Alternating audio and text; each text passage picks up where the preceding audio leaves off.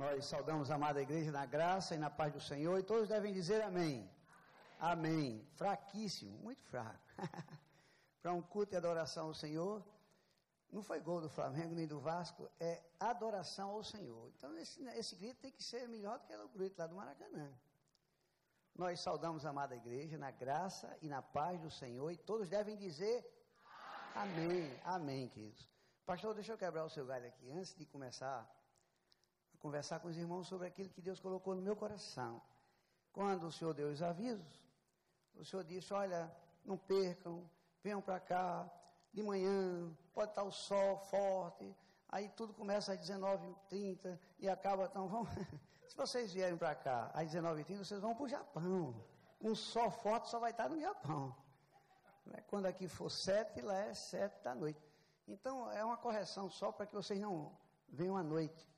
Parece-me que aí, no quadro de aviso, diz que o culto diário que acontece de adoração ao Senhor, pela manhã, de sete até sete e trinta, é, pastor? Até às oito. É só para quebrar o seu pastor. Senão o pessoal vai para o Japão e o culto é aqui, no recreio. Eu pergunto a vocês, quem está feliz, levante a mão direita. Muitíssimo feliz, levante as duas mãos. Amém por isso, queridos. Amém. Eu tenho muito pouco tempo, o pastor já me avisou, Valdir, não converse muito não, porque tem um outro culto. Então, eu fiquei orando ali, eu disse, Senhor, aí o Espírito disse assim, mas fique tranquilo, porque uma só palavra faz a diferença, Jesus Cristo. Um olhar faz a diferença, uma palavra faz a diferença, um gesto faz a diferença, de forma que seremos abençoados em pouco tempo. Eu nasci no sul, no sul da Paraíba, Dá para ver pelo biotipo e o sotaque parecido com o meu cearense. E nós decidimos, depois de uma luta muito grande, na adolescência, na juventude, entregar a nossa vida ao Senhor. Na verdade, Ele me convidou para entrar no barco com Ele. Eu queria fazer uma correção. Se alguém aqui pensa que entregou a sua vida, está enganado. O Senhor resgatou você. Vamos corrigir isso. Ele nos amou primeiro. Ah, eu, eu não, não. Ele amou primeiro, deu uma colher de chá a você, pela graça e pela misericórdia. E aí, lhe amando primeiro, você hoje é amado e por isso você pode dar louvores e adoração pela sua misericórdia e graça que nos alcança cada manhã. E essa é a razão de estarmos aqui, vivos. Nascido num lar evangélico, um dia fui surpreendido por aquele rapaz que circunda as nossas vidas. A Bíblia diz que ele está ao nosso derredor, buscando a quem tragar, e aí na adolescência e na juventude, início da juventude, fui tragado por ele, saio da igreja e volto depois de uma fatalidade em família, e aí a partir daí decido eu colocar à disposição do Senhor, e ele disse, não, eu já tinha te chamado, eu queria só que você entre no barco, e o resto sou eu que faço. E daí para frente, queridos, foi bronca, muita bronca. Eu queria que você abrisse a sua Bíblia no livro de Marcos, no capítulo 5. Aliás, Marcos, capítulo 4, nos versículos que leremos de 35 a 41. 35 a 41. Marcos 4, versículos de 35 a 41. Naquele dia, ao anoitecer, disse ele aos seus discípulos: Vamos para o outro lado. Deixando a multidão, eles o levaram de barco, assim como estava. Outros barcos também o acompanhavam.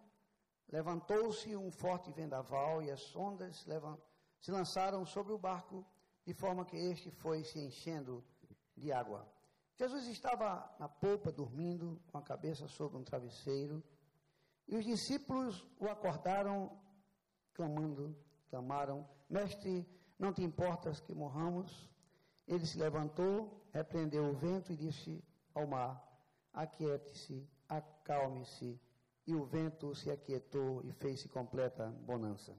Então perguntou aos seus discípulos: Por que vocês estão com tanto medo? Ainda não têm fé?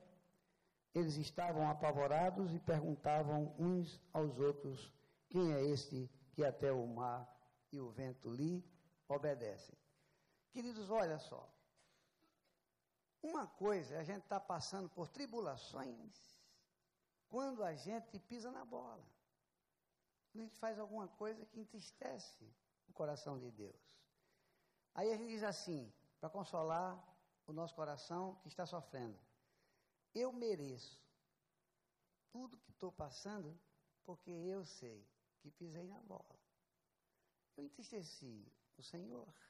Mas no caso, o texto, Jesus diz assim: vamos para outra margem. Quem foi que chamou para a viagem? O Senhor. E agora eu entro no barco que Jesus me chamou e vou agora começar a passar por grandes tribulações. Dá para entender isso, queridos? Claro que não dá para entender. Se ele me chamou, e aí ele vai me deixar nessa tempestade, eu vou morrer afogado. Aí o Senhor dormindo, como que nada tivesse acontecendo. Aí Pedro, eu acho que foi Pedro, não sei. Diz os discípulos, mas eu acho que foi Pedro. Pedro era terrível. Jesus, Jesus, tu chamasse a gente para entrar numa fria dessa. Morrer afogado, Jesus, calma, Pedro, calma, querido. E aí ele aquietou o mar, e depois ele perguntou, puxa, vocês estão comigo há tanto tempo e ainda estão nessa agonia, nessa viagem. E depois que tudo ficou resolvido, eles entre eles perguntaram assim: quem é esse? Quem é esse? Quem é? Que até o mar lhe obedece. Ponto, queridos. Guardem isso. Jesus estava presente. Jesus, com poder, acalmou a tempestade. Jesus, com a sua presença, trouxe aquele barco paz. E naquela viagem, o Senhor prometeu que eles chegariam na outra margem. Digam amém por isso. Queridos, quando eu, depois de passar no vestibular para medicina, e depois da tragédia em família, com a, a morte de minha mãe muito precoce, eu prometi ao Senhor, pela primeira vez, nunca tinha prometido nada, prometi ao Senhor, Senhor, eu vou fazer medicina. E daqui até o término do curso, eu vou falar todos os dias de ti na faculdade. Terminei o curso. Veio uma outra fatalidade. Eu disse, Senhor, se eu escapar dessa tempestade, eu vou falar de ti todos os dias da minha vida como médico. No meio da carreira de médico, eu decidi ser militar. Aí, para passar e entrar no concurso do exército, eu disse, Senhor, se eu passar no concurso, eu vou falar todos os dias da minha carreira até morrer. Ele sabe que eu estou falando a verdade. Às vezes que eu esqueci, ele me lembrou, de uma forma ou de outra. Aí, queridos, um dia eu decidi falar do Senhor assim, sem vergonha, de uma forma sem vergonha. E aí, sem medo, mas na verdade, algumas vezes tive medo. Eu disse: ainda que venha pressões, ainda que venha muita luta, eu vou falar. E aí eu tenho compartilhado com o pastor esses dias que aqui estamos, que foi luta e continua sendo muita luta, mas eu sei que ele não me chamou para morrer afogado, ele me chamou para outra margem, chamou você também. Diga amém por isso. Aí me vem à mente, queridos, algumas histórias que eu gosto de contar, porque elas falam muito profundamente ao meu coração. Eu até leio na Bíblia, mas aí eu não sei se eu não entendo e tal. Aí na prática o Senhor diz assim: Eu não disse a você que na viagem eu estou aqui com você, cara. Atualmente nós estamos atravessando uma fase muito difícil econômica, não é verdade? E as pessoas conversam comigo e dizem assim: Doutor Valdir, olha, me ajuda, doutor Valdir e tal. Eu, queridos, eu não sou adepto da teoria da prosperidade. Eu já disse isso sexta-feira que prosperidade, sabe o que é prosperidade? É você ir dormir e acordar.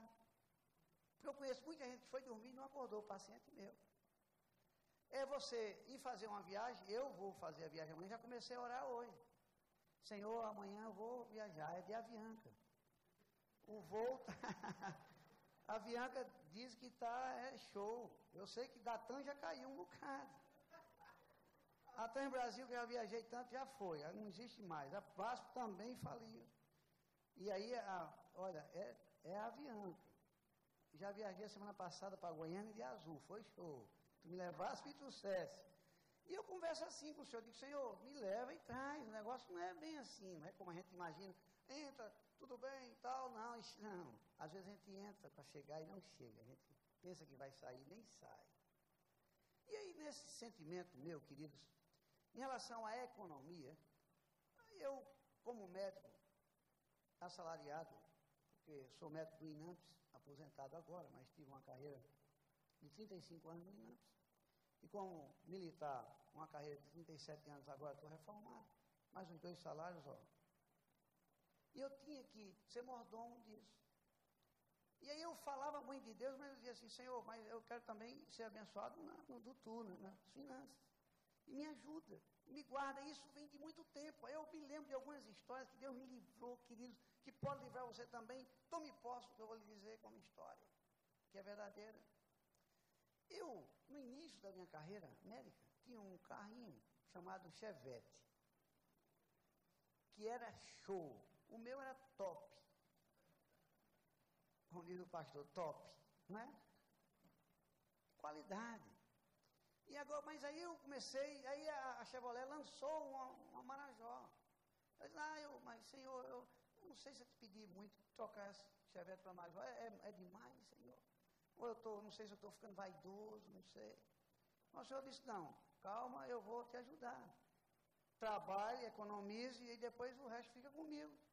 E eu comecei a trabalhar e dar plantão extra e tal, e juntando uma poupança, o dinheiro do chevette e tal. E orando, Senhor, e a Marajó disse, calma, calma, eu não vou dar nova não, porque você não tem dinheiro para pagar nova. Entendeu? Eu não vou mais deixar você devendo cartão de crédito, depois está pedindo ao pastor para orar, orar e tal. Fez besteira, depois vai pedir oração, devendo.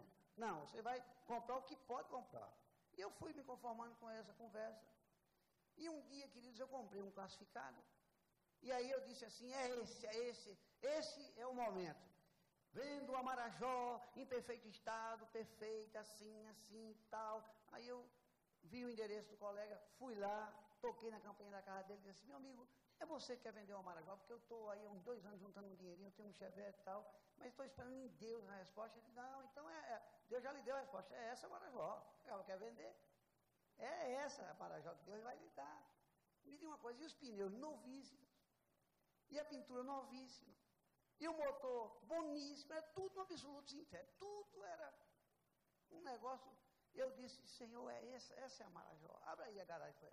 Aí eu, encantadora Marajó, eu disse, meu amigo, veja só, eu já vendi esse Chevette, já dei a palavra ao gerente do Banco Real.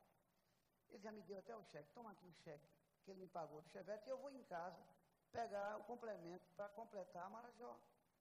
Aí eu voltei para cá, Senhor, eu não sei se o momento, ele que está dizendo que é, mas não sei se é o momento. Tu que tem que dizer isso. Mas antes de voltar para casa, eu disse assim: Como é seu nome? Meu nome é Guilherme. Guilherme, preste atenção. Eu queria conversar com o Senhor para agradecer esse momento. Eu estou esperando isso para dois anos. É uma viagem na economia. Eu convidei o Senhor para ir comigo nesse momento meu de economia. Eu posso orar? Ele disse, orar? Que orar? Para que orar? Orar, meu amigo, não, mas isso aqui é, me deu o cheque, toma o cheque, me deu o carro, toma para quê? Atrapalhar o Senhor com essas besteiras, Deus, não, mas vamos orar, vamos orar. Você disse que essa Marajó é boa, não é boa? É, é a melhor de uma pessoa. Ah, vamos orar, botei a mão no ombro. Eterno Deus e Pai. Olha, tá difícil um homem com palavra como esse rapaz. Mas eu estou percebendo que é uma sinceridade do coração dele. E eu sei que ele vai vender o carro, ficar sem carro. Eu queria que tu desse um igualzinho a esse. Bom de pneu novíssimo, pintura boa, boníssima, motor novíssimo. Olha, Senhor, dá a ele, do jeito que ele está me dando, dá em dobro para ele essa coisa assim tão espontânea. Ele esse é um homem sincero. Amém, amém. Ele, amém. Eu voltei para casa, cheguei em casa, não tinha celular, ele ligou para o fixo. Doutor Valdir, eu não vendo mais o carro. Você é um caba safado. Você não tem palavra, tal. Por que você não quer vender? Não, doutor Valdir, eu estou com enxaqueca. Olha, o que, que tem a ver enxaqueca com esse negócio? Não, é porque a venda do carro ia bem até a oração. Estava tudo certo, mas depois da oração, doutor Valdir, esse carro já capotou e tem perda total. Eu botei na oficina, esse carro não serve para o senhor. E quando o senhor diz assim, senhor, dá ele o dobro, eu estou dando o que não presta, o senhor vai receber dobrado isso aí. Eu disse, e agora? Já liguei para os meus colegas, disse, bicho, estou de Marajó, cara. E é, olha, liguei para meus familiares, meu irmão, Deus abençoe, meu irmão. Liguei para meus parentes, os tios, rapaz, você merece. Olha, esse jeitinho seu na presença do Senhor, claro que Deus está contigo. Aí depois eu fui ligar para dizer que não é verdade isso. Rapaz, eu estou morto de vergonha. E ele saiu comigo. E eu disse, olha, eu preciso comprar uma igual usada, não posso comprar uma nova. E ele procurou em todas as agências. Ele parou numa agência chamada EMPA da Chevrolet. Desceu e disse, eu vou saber aqui se eles vendem carro usado. E daqui a pouco voltou o vendedor e disse, quem é Valdir? Sou eu. Desça aqui, querido. Só pode assinar esse documento aqui? Não, que documento? Não, porque o senhor não está comprando um carro novo? Eu não. Não, ele comprou o carro para o senhor. Posso pagar? Sim, ele disse, se o senhor não puder, ele vai pagar. E ele me deu o carro, em 24 prestações, eu olhei, achei que não devia pagar, eu disse, Senhor, a preservada foi dele, não foi eu. Me ajuda a pagar esse negócio aqui. Não foi eu que inventei isso. E fui tremendamente abençoado, queridos. Deixa eu entender, junto com você, quem é o seu Jesus? Eu disse a vocês que eu não sou adepto à teoria da prosperidade. Mas esse Jesus que eu amo e você também, ele age dessa forma nas pequenas coisas. Mas Ele também nos revela pecados. Ele está presente na nossa viagem. Ele disse aqui: Eu estou presente, Valdir. Por que você está tão angustiado? Eu lhe chamei para ir para outra margem, não foi para morrer afogado. Quando eu estou presente, Valdir, há paz no coração. E quando eu estou presente, eu prometo e cumpro o que, que digo. Porque a palavra de Deus diz assim: tudo que ele prometeu, ele vai cumprir, porque não é filho de homem para que minta. Entendam isso. Eu estou tentando entender. Queridos, como é maravilhoso andar com o Senhor. Agora é bem verdade que estar com Ele, também Ele revela pecados na nossa vida. Vocês lembram daquela, o encontro de Jesus Cristo com a samaritana? Cadê o teu marido? Ela disse, eu não tenho marido, isso é verdade, porque o quinto agora também não é seu marido. E ele estava buscando adoradores que o adorassem em espírito e em verdade. E ela estava buscando água, e ele disse assim, eu queria beber também. Mas eu disse, olha, como é que vai tirar? Eu vou te dar. Não, mas o quê? Se o poço é profundo, não, eu vou te dar uma água chamada água da vida. Se você beber, nunca mais terá sede. Mas ela ficou encantada e quando ela largou lá o seu cântaro cheio de água, a sua necessidade essencial, ela volta para o prostíbulo e diz assim, vim de ver aquele que disse tudo a meu respeito. Disse até que eu era uma prostituta. Em boas palavras, ele não disse a mim, olha, você não presta, você é uma vagabunda. Não, ele diz assim, cadê o seu marido, querida? Não tenho, revelando pecados. E eu digo a vocês, queridos, que eu tenho feito uma força tremenda e eu percebo equivocadamente, às vezes, que na minha força, pastor, eu não vou a lugar nenhum. Tem que ser na força do Senhor, visitado pelo Espírito do Senhor. Somente Ele é que nos dá a vitória. Ninguém consegue em si mesmo vitória. E a prova disso, queridos, é que há não faz tanto tempo, eu saí de uma convenção que fui convidado para pregar, numa unção, foi? Olha, é, uns anos aí, uns três ou quatro anos uma unção. E eu tenho uma casa de praia lá em João Pessoa. E de repente eu recebo muitas visitas, porque eu convido, vocês também estão convidados. E aí a minha filha assim, pai, ainda este loucura, convida uma igreja para ir mil pessoas. Disse, minha filha, pela fé, vai de um em um em membro, não é a igreja toda de uma vez, não. Nem vai chegar lá em casa a igreja todinha. É de um em um, vai, eu vou. Eu abençoo, sou abençoado. E aí, queridos, eu com essa casa de praia percebia que existem vasos de plástico. E que esses vasos, eles não absorvia todo a roupa suja de quem vinha lá do mar com ela molhada, eu resolvi comprar alguns cestos de plástico maior, assim, grande. E de repente eu vou no atacadão dos plásticos, na BR, e aí entro e consigo quatro baldes grandes, três baldes grandes, quatro reais e setenta. Coloco esses baldes na caminhonete, amarro, mas antes de pagar esses baldes, eu vou passar no caixa, vi um baldezinho pequenininho, um real. Botei dentro do grande. Cheguei na, no caixa. O menino disse: Quantos baldes? Disse: Três. Ele passou o balde. Os baldes paguei, os 4,70 vezes três. O rapazinho, quando foi botar num sacolão pegando, balançou, tinha um dentro, balançando. Ele disse: Olha, qual o braço pequenininho que está dentro? Ele disse que não tinha outro, só tinha três. Ele disse: São quatro ou três, doutor. Eu morto de vergonha, queridos. Meu Deus do céu, um balde de um real. Aí eu fiquei triste, ele disse, doutor, por que, que o senhor ficou tão triste? Eu disse, rapaz, eu estava levando o balde sem pagar. Isso é roubo. Não fique assim, doutor, isso é besteira. Eu disse, não, não é isso, é porque eu sou crente. E eu vivo pregando, rapaz, olha, eu não era pastor ainda, mas quem sabe se tem pastor roubando também balde, não sei. Aí eu disse, mas eu sou crente. Ele disse, doutor, eu vou acalmar o seu coração, tranquilizar o senhor. Eu sou da Assembleia de Deus, trabalho aqui há tantos anos. O que mais tem é crente roubando as coisas aqui sem pagar. Mas isso não acalmou meu coração em nada. Eu fiquei angustiado. Ele disse, não, não precisa pagar, eu vou pagar. Pagou o balde para mim.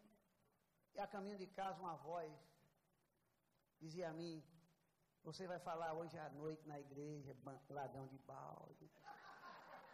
Você vai dizer o que depois que você lê a palavra de Deus, que lhe inspira ladrão. E eu angustiado, cheguei em casa, falei com meus filhos, vamos, vamos, vamos tomar banho, vamos, vamos, vamos, meu pai está tão angustiado. Não, tá. Ele, eu, eu, a voz dizia, tá sim, ele está. Entrei no mar, nadei, mergulhei profundamente. E lá embaixo a voz dizia, pode mergulhar, ladrão de balde. Para onde irei eu da presença do Senhor? Dá para entender? Se eu ficar na Paraíba fazendo o que não devo, ele me pega. Se eu vier para o recreio, ele me pega. Se eu estiver pregando, ele está me ouvindo. Se eu voltar amanhã para tentar me esconder, nem sei aonde ele vai me buscar no esconderijo. A Bíblia diz no Salmo: Para onde irei eu se subir para depois das nuvens? Ele está. Se eu descer a maior de todas as profundezas, ele também está. Eu não tenho como me esconder da presença do Senhor. Queridos, e é verdade, esse texto nos revela que quando Jesus está presente em nossa viagem, ele faz a diferença. Ainda que para a gente ele esteja dormindo. A Bíblia diz literalmente que ele estava dormindo e tinha um travesseiro, não sei se ortobum, mas era travesseiro, que a Bíblia diz. Estava. É, não, é, é, é o jeito de dizer, quem escreveu, não, ele estava dormindo sim. Mas a Bíblia diz que o guarda de Israel não dormita. Ele estava dormindo, porque, humanamente falando, ele estava cansado. Vinha de uma jornada monstruosa de milagres e milagres e milagres, milagres e cansado, colocou a cabeça no barco, no travesseiro e adormeceu. Mas a Bíblia diz que o guarda de Israel não dormita, ele não estava dormindo espiritualmente. Estava entendendo tudo o que estava acontecendo. Porém, os discípulos angustiados, Jesus, Jesus, tu vai deixar a gente morrer? Essa foi a primeira pergunta do texto. Três perguntas a gente destaca nesse texto. A primeira foi os discípulos que fizeram: Jesus, Jesus, tu vai deixar a gente morrer? É muito natural que estamos aqui visitando a igreja, nos alimentando da palavra, cantando louvores de adoração. A gente vem aqui todos os dias. A gente é até dizimista, também dá oferta. Mas o Senhor que sonda o nosso coração sabe que ainda não somos verdadeiros adoradores, que o adorem em espírito e em verdade. Você pode vir para cá todo dia, queridos, para todos os cultos. Mas é preciso tomar posse que na sua viagem espiritual, Jesus está presente, Ele tem poder, Ele é a paz do seu coração e ele lhe promete vitória. Você vai chegar na outra margem. Se você vem para a igreja, mas não tomou posse dessas verdades, desse texto, pode ficar certo, tem alguma coisa errada. Queridos, eu, nessas minhas caminhadas, eu tenho visto cada coisa, vocês nem imaginam, queridos. Mas eu tenho aprendido a descansar no Senhor entender que Ele tem um propósito em todas as coisas. Digo amém, queridos? Estava na praia ontem de manhã, tomando um coco, escutei o camarada conversando sobre o Vasco da Gama. Rapaz, será que ele vai descer de novo? Não sei para descer, não sei para onde. Mas eu não estava entendendo. Aí o Vasco vai descer, vai descer. Nem em São Januário que o Vasco vai descer, a, depois me explicar, descer de categoria, né? Mas era uma angústia tão grande que o Vasco vai descer. E o outro alimentando a ideia de que não vai descer, dizendo, não, se ele vencer as 10, já perdeu 35, agora se vencer as últimas 10, ele não desce. Mas o que me impressionou era a angústia dele, conversando com um colega, como se fosse a coisa mais importante da história da vida dele, fosse esse vaso da cama, queridos. E o pior é que eu sou Vasco também. Mas eu digo, meu Deus, eu com uma vontade de ir lá falar com ele. Meu amigo, deixa eu te dizer, eu tenho aqui boas novas para você. Fica tranquilo, larga esse negócio de Vasco. Esse vai já desceu, já subiu, vai descer. Isso vai ser assim, querido. Fique tranquilo. Vá para a igreja do recreio. Larga esse negócio. Jesus está no seu barco, ele convidou. Você será mais do que vencedor, hoje e eternamente. Diga assim: Eu sou vencedor.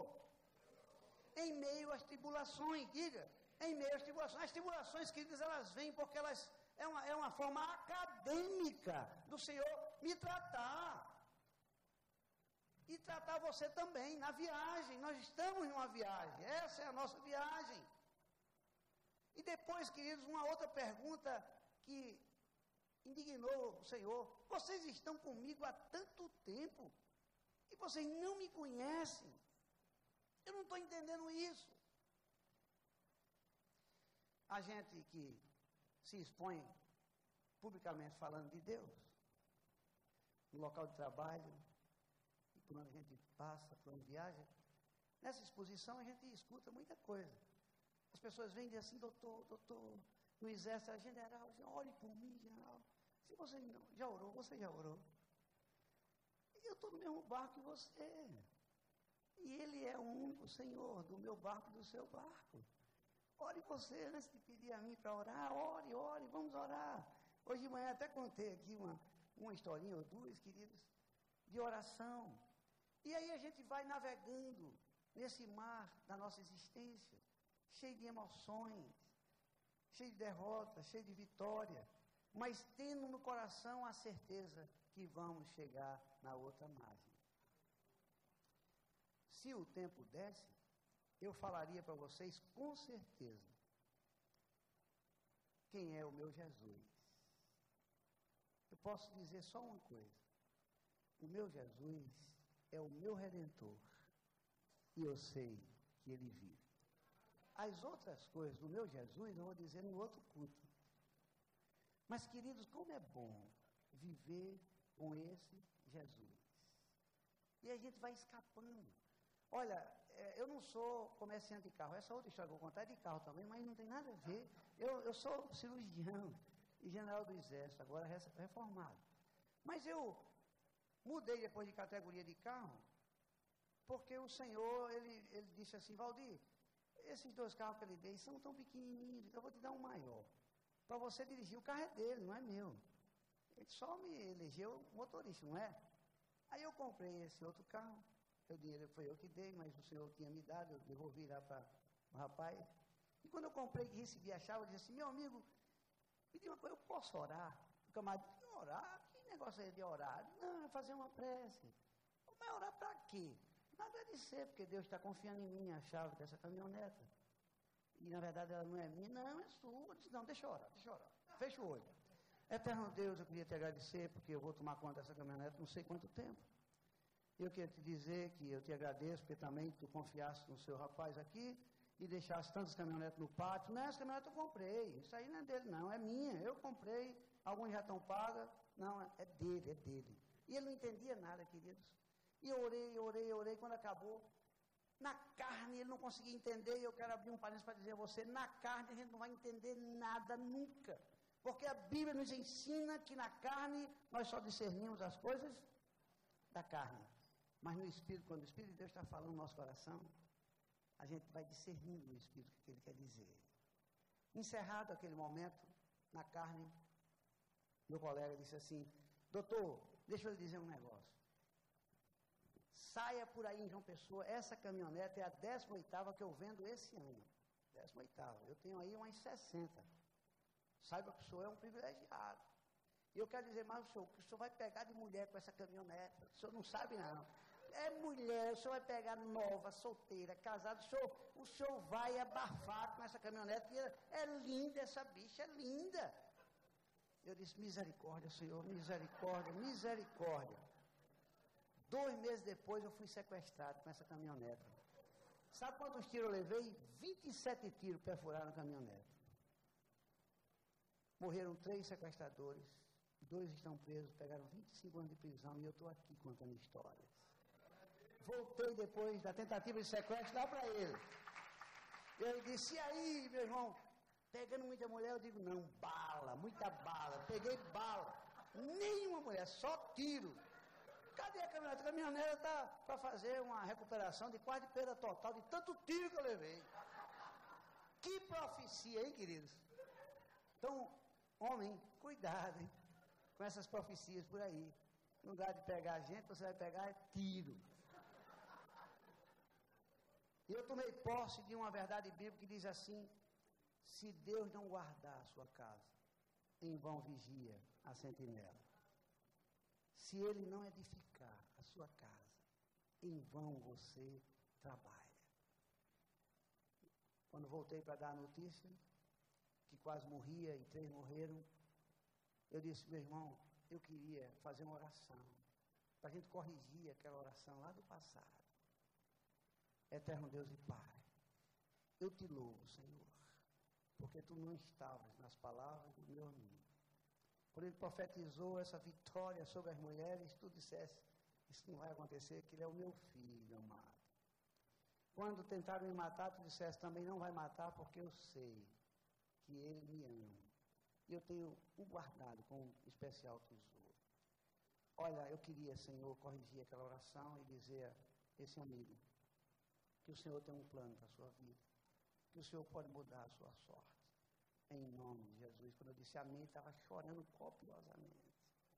Eu pergunto a vocês, nessa viagem que a gente está fazendo até a outra margem, vale a pena parar e voltar para fazer correções, sim ou não? Espiritual. Deixa eu dizer uma coisa para vocês, assim, bem de ouvido para ouvido, de olho para olho, de coração para coração. Todos precisam da graça e da misericórdia de Deus todos. Nós não podemos nos calar. A máxima da igreja, no momento, é viver uma vida top. E essa vida top, eu entendo o que é, porque eu conheço o autor dessa frase. É um pastor amigo nosso lá de Nova York. Vida top. É uma vida abundante de graça, que sai contagiando as pessoas no passar, no falar, no tocar, no abraçar. Aí eu pergunto, aqui o pastor pediu que eu desse ênfase ao que eu tivesse falando no Espírito, que desse ao seu coração uma sede muito grande, de daqui para frente não perder mais tempo e falar, mas falar muito do amor de Jesus Cristo, porque o tempo é curtíssimo, queridos. Um dia desses eu entrei no exército em 1984. Saiu o ano passado, já tenho 60 anos. Como o tempo passou rápido. E aí eu disse de manhã que fui submetido a uma cirurgia cardíaca há cinco anos atrás, completei exatamente cinco anos no primeiro dia que cheguei aqui na sexta-feira. E quando eu estava para ser operado, eu disse, Senhor, não esqueci do meu voto. Falar de ti todos os dias. Tu sabe o que eu tenho falado. Junto de mim não tinha ninguém. Só a equipe que me operar lá no ICOR. Não estavam os meus filhos, não estavam os colegas, não estava a minha igreja, ninguém estava perto de mim. E alguém já tinha me recomendado para eu parar de falar de Jesus Cristo. Não misture as coisas, não. Em tudo você bota Jesus Cristo. Vai comprar carro, vai para a feira, vai para não sei para onde, vai não sei para onde. Aí mistura, não misture, não. Eu lembrei desse negócio do meu colega dizendo, não misture, não. Eu disse, Senhor, eu quero misturar. Agora é a hora da gente misturar. Não tem ninguém aqui, só o foco iluminando meu peito. E eu também não tinha computador para mandar um e-mail para ele. Eu disse, Senhor, eu vou mandar um e-mail para tu, mais do que virtual. De Valdir para papai, o assunto eu queria continuar vivo, depois da cirurgia. E o anexo, Senhor, é que eu vou te fazer mais outra promessa. Se tu me deixar vivo, eu vou endoidecer. De vez, para falar das pessoas, por onde eu passar que tu és o Senhor absoluto de nossa viagem. E pela misericórdia e graça do Senhor, eu tenho vivido estes momentos. Digam amém, queridos? A nossa igreja, queridos, poderia estar repleta de pessoas, não para me ouvir, mas para adorar o Senhor. Porque não faz diferença adorar no culto às 19 ou no culto às 5. Ele está aqui e estará lá. E por que não adorar aqui também? Mas a gente fica selecionando o culto. Há um colega meu que tem um culto lá na Paraíba, e ele fez o culto porque a igreja é muito próximo da praia, e o culto acontece às 8 horas, e eu chamo o culto o culto da patifaria. Não diga isso no meu culto, não, não, mas não com é patifaria santa. Santa patifaria. É porque a gente já vai para lá de bermuda, de biquíni, de calção, com a carne dentro do saco plástico, picanha, linguiça, assiste o culto, mas você aí fica um sinalizando para o outro. E o carvão? Comprasse, bicho, o carvão. Eu, qualquer dia, vou escutar o camarada dizer, comprasse uma cervejinha também para levar para o churrasco. O camarada já vai pronto para a igreja. Aí, vai para onde depois do culto? Não, vou para casa. Não quer ir comer um churrasquinho? Não, já carne já, já comprei, está aqui já. Você entra dentro dos carros, é só cheio de carne. Aí eu digo, meu amigo, esse culto que tu oficializasse, acabasse com o culto da tarde, aí tem um de manhã e o outro só no final da noite. Aí eu chamei o culto dele de puto da patifaria, mas não é, é ótimo, que a gente pode tomar banho demais, vai tomar banho de piscina, passeio, tal, tal. E gente fica apressado também para o culto acabar logo. E rapaz, o sol maravilhoso, e o pastor conversando, e o sol vai esfriar o sol e eu não saio do culto. Hoje é tempo de louvar a Deus, queridos porque amanhã pode ser muito tarde. Bom é estar na presença do Senhor, o adorando em espírito e em verdade. Eu queria ter tempo, queridos, para continuar conversando com vocês e contar muita história. Mas olhando para o relógio ali, que a luz não. Mas o pastor está fazendo assim, é, é, é o que? Para limpar o quê, pastor? Eu pergunto a você, na sua viagem, você já conseguiu identificar o Senhor Jesus como o Senhor que lhe traz paz, que dorme com você, o Senhor que tem poder de cessar a tempestade da sua vida, o Senhor que lhe prometeu chegar na outra margem, você está com esse Jesus na sua viagem? Eu optei por esse Jesus na minha viagem. E eu sei que vou chegar na outra margem. E com ele você também chegará. Que Deus nos abençoe e nos guarde. Eu preciso da oração de vocês. A gente tem uma cardiopatia. Estamos vivendo pela graça. E quando vocês orarem, conversarem com o Senhor.